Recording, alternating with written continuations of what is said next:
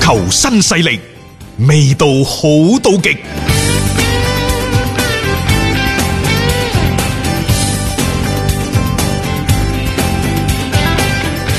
喺國家隊層面呢度有兩個消息，咁啊第一呢，就係、李鐵公布咗國家隊嘅隊長人選，咁呢個人選呢，亦都即係不出乎大家嘅冇咩意外料啊啊！蒿俊敏、于大寶同埋張林鵬即係就資歷最成老啊為嗰啲三位嘅隊長。嗱，呢度排名絕對分先後嘅各位，啊哈即係喺陣中。同一時間上陣嘅時候呢，肯定係蒿俊敏，其次係于大寶，再到呢就張林鵬，嗯係咁嘅。誒、蒿俊敏呢，就大家都睇到啦，喺最近幾場賽事，李鐵嘅嗰啲執教嘅比賽當中，包括列比嘅賽事當中，佢都成為隊長嚇。咁、然之後，于大寶呢，反正就誒、呃、腹脹啦，前又得，後又得。嗯再加上呢，就呃你話國家隊嘅資歷，佢係咪夠張林鵬嚟呢？都係未必嚇。咁啊，但係可能即係喺。球隊當中喺更衣室當中，又或者李鐵嘅心目當中更加獲得認可吧。咁啊，張林鵬亦都係隊長之一。嗯如果就國家隊嘅比賽經驗嚟睇呢，三位隊長可能最多出場嗰、個，相反係張林鵬。嗯，張林即係鵬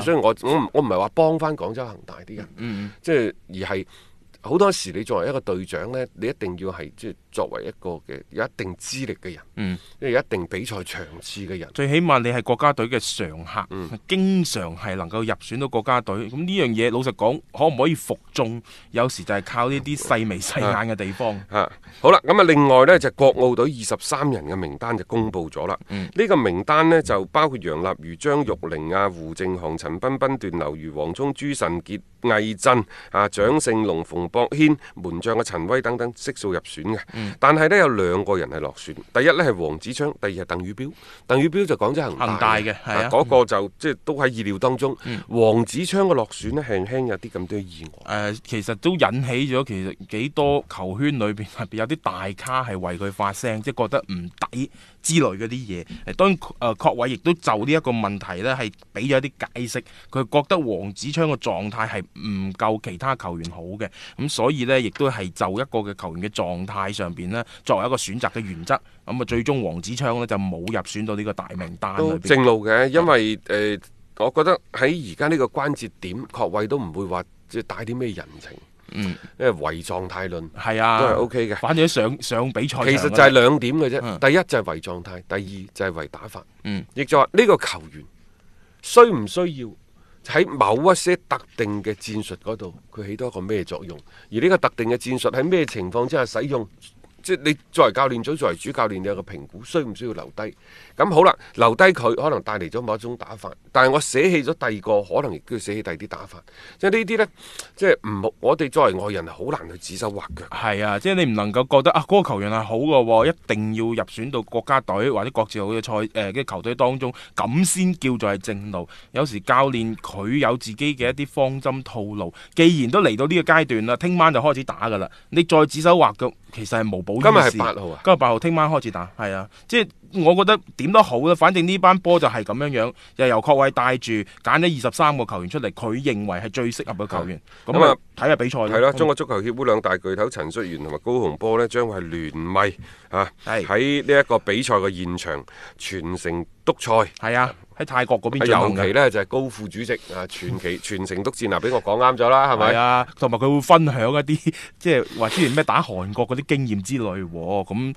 誒睇下，即係我覺得呢樣嘢就同我哋之前所講到嘅，因為一涉及到有啲咩土炮教練去執掌嗰隊嘅球隊呢，就少不免呢就會同即係領導層嗰邊咧係會更加多嘅呢啲嘅所謂嘅聯繫嘅。不過咁，嗯唉，今次呢，老實講，呢三隊波嘅實力真係非常之勁。誒、嗯，第一個韓國就韓國，唔需要講啦嚇。誒、嗯啊再加上呢，聽講係啊受到泰國當地嘅場地嘅影響，對於個隊嘅嗰個準備工作呢，帶嚟咗好大嘅麻煩。係我唔知道對於其他同小組嘅其他球隊是否都會出現同樣嘅情況。嗯嗯，嗱，聽講話場地條件真係好一般啊，即係話嗯一啲基本嘅有球訓練都做唔到嘅，啊，即係呢個就係前方發翻嚟嘅一啲消息。咁我又覺得一視同仁咯，其他嘅球隊唔應該會有啲咩好特別嘅對待。誒、呃反正就係難踢㗎啦，因為你第一場就要打韓國隊，咁嗰一場波如果你即係攞唔到任何分數嘅話，你後邊接住落。落嚟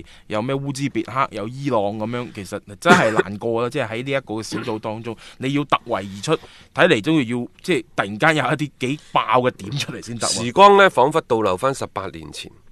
當其時中國隊呢係參加韓日世界盃，喺出征之前呢，大家都希望入一球，攞一分，係贏一場，贏一場。十八年之後，又一條好漢，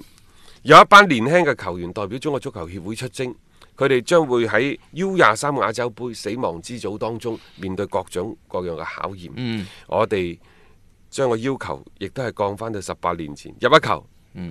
和一場，和一場，啊啊啊啊啊啊攞一分得啊，一攞一分，贏一場。誒贏一場最後唔知得唔得先講 啊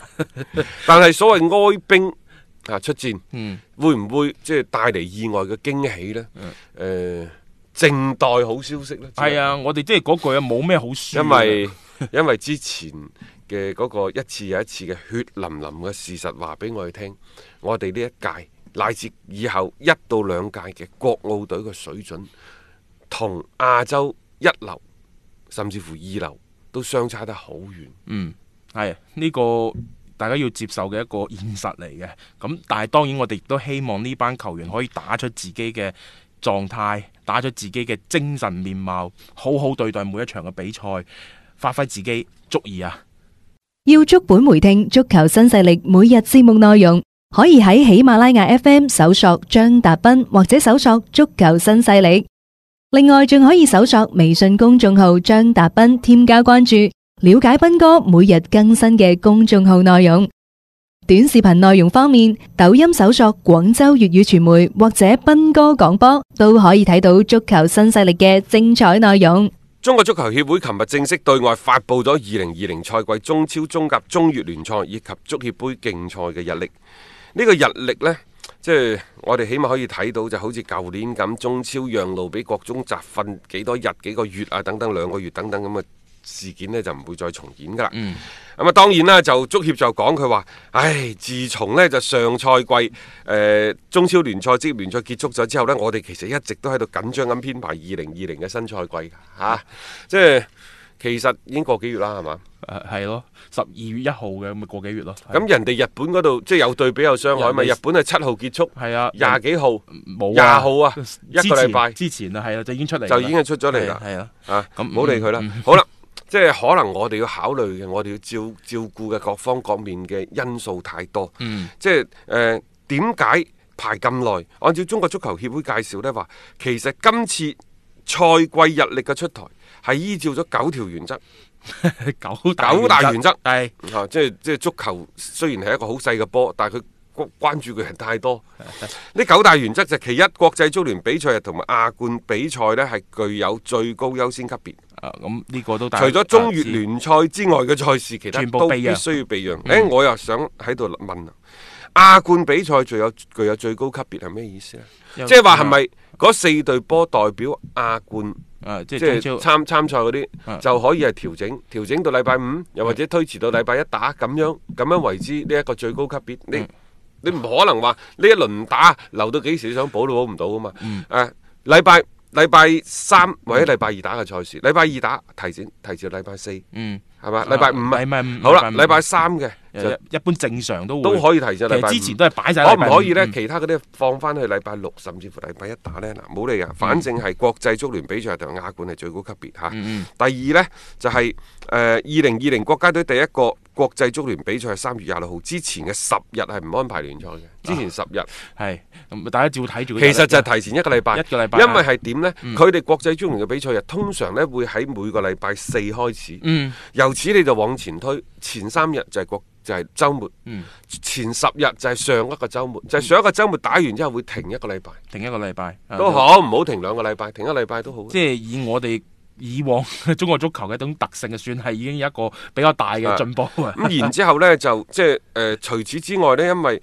呃除咗三月廿六號嗰個之外呢，嗯嗯就其他嘅 FIFA 嘅比比賽賽日日，嗯原則上呢，就係、前七日都唔安排中超聯賽。嗯都啱嘅啊，即係等佢哋啊有一個即係充分嘅時間翻到去國家隊嗰邊報道。第三呢，國內賽事優優先級別由重到輕分別係中超、足協杯、中甲、中乙聯賽。我覺得呢句隨褲放屁嘅多此一舉。係係第四點，超級杯雖為國內賽事中嘅開年賽事。啊，咪超級杯咪恒大打係申花咯，係咯， 第五，中超、中甲、中乙三級職業聯賽各自錯開開賽時間，讓三級聯賽嘅開幕式充分釋放能效，互不干涉。有以往都係㗎啦乜。所謂呢？係你啊講嚟做乜嘢？係咯，第六，中超、中甲、中乙聯賽最後兩輪必須同時開球啊，等等，嗯又係以前都有嘅。第七，中甲、中乙聯賽要同時結束，然後馬上進行甲乙升加升級附加賽。啊呢個係涉及到升班啦。呢個亦都係以前有嘅。係啊，第八，中超聯賽盡量減少一周雙賽。嗯第九，奧運期間中超、中甲、中乙聯賽唔嗯停賽，係有咩區別啫？我覺得一啲都冇。係如果你話最更加緊要嘅，就講清楚國際足聯比賽之之日。啊，前一個禮拜唔安排波，你講清楚得㗎啦。嗯啊，又或者係第一個唔安排，第第二即係四月份嗰啲咧，盡量唔安排。嗯然之後你再講俾我聽嚇幾、時就開始呢一個嘅誒、呃，盡量減少一週雙賽。嗯然之後呢，就誒、呃、奧運、唔停中我哋超啊中甲唔停得啦啊。其他嗰啲同以前有乜區別？係咯，我唔需要講太嗯多嗯我就點解我哋講咁多九大原則呢？即係煞有其事咁。啊，即係佢好似湊數湊咗九大原則出嚟，好似 一大壇嘢咁樣。嗱，經過咗呢個幾月嘅一個運，其實就係一句説話嘅啫啊，以國家隊利益為重。啊兼顧俱樂部參加亞冠嘅啊賽事嘅利益，冇錯，足夠啦足夠啦，冇錯啦嚇。咁你就相關嘅編排出嚟，同埋而家呢個係一個比賽，九大原則，我一句説話我頂咗佢翻去啦。係啊，其他嗰啲全部都係以前做過，並且必須要做嘅，需唔需要咁堂而皇之咁對外嗯又公重新再佈？講啦。同埋我又覺得而家有一樣嘢喎，呢個比賽日曆出咗嚟啫喎，具體嘅對陣係未排出嚟嘅喎。仲有一點啊，大家要留意下，中國杯。中國足球協會已經公佈唔辦啦，具體嘅原因我哋轉頭翻嚟呢，再同大家去一齊分享下。